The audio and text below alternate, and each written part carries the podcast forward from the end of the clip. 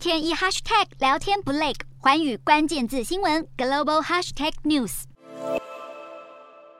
比特币从地心窜出，现场氛围犹如演唱会。去年十一月，萨尔瓦多总统布格雷高调宣布要打造靠火山发电的世界第一座比特币城，要当投资客的免税天堂。但近期加密货币市场暴跌，让萨国国库跟着缩水。面对质疑，萨国财长竟然笑了出来，先是暗示没卖掉就不算赔，又重申比特币崩盘带来的财政风险非常小，似乎坚信怕等出滚等得用。与布格雷五月频频表示要逢低买进的立场差不多，但随着比特币币值下探两万美元的心理大关，萨尔瓦多手中握有的超过两千三百枚，如今市值已经腰斩，更惹得国际货币基金 IMF 不开心，要求萨国放弃拿比特币来当法定货币，来换取金元十三亿美元纾困。然而币圈连日笼罩在低气压之中，不止卖压沉重下，总市值掼破一兆美元。继十二号加密币借贷平台 Celsius 无预警暂停了提款与转账服务，全球最大的加加密币。交易所币安十三号也一度暂停提领比特币，尽管四小时之后就恢复服务，却已经让散户一阵惊魂。不过，币安创办人赵长鹏十四号确实表示，正在利用这一波的熊市来扩大招聘和加快并购，逆势谈扩张。另一方面，全球加密平台二哥 Coinbase 成为又一个宣布裁员的平台，幅度更高达一成八，超过一千人饭碗不保。甚至有学者认为，比特币还有得跌，预测今年十一月将会触及一万四千美元的谷底，加密货币市场正深陷寒冬。